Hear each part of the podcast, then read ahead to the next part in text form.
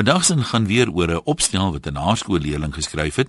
Ek het dit die eerste keer jare terug gesien, maar uh, iemand het nou weer vir my gestuur en hierdie weet goedjies bly maar altyd snaaks. Dit gaan oor die koei. Die koei is 'n soogdier. Hy's ook 'n huisdier. 'n Koei is oral. 'n Koei het 'n baie fyn ruik. Jy ruik hom oor die hele plaas.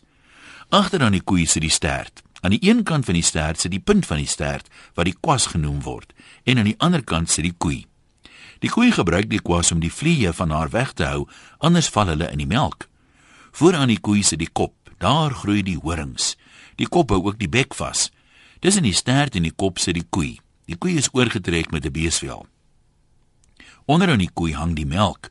Om die melk te kry, maak jy die koei se bene vas, die agterstes. Dan sit jy onder die koei en trek die toutjie.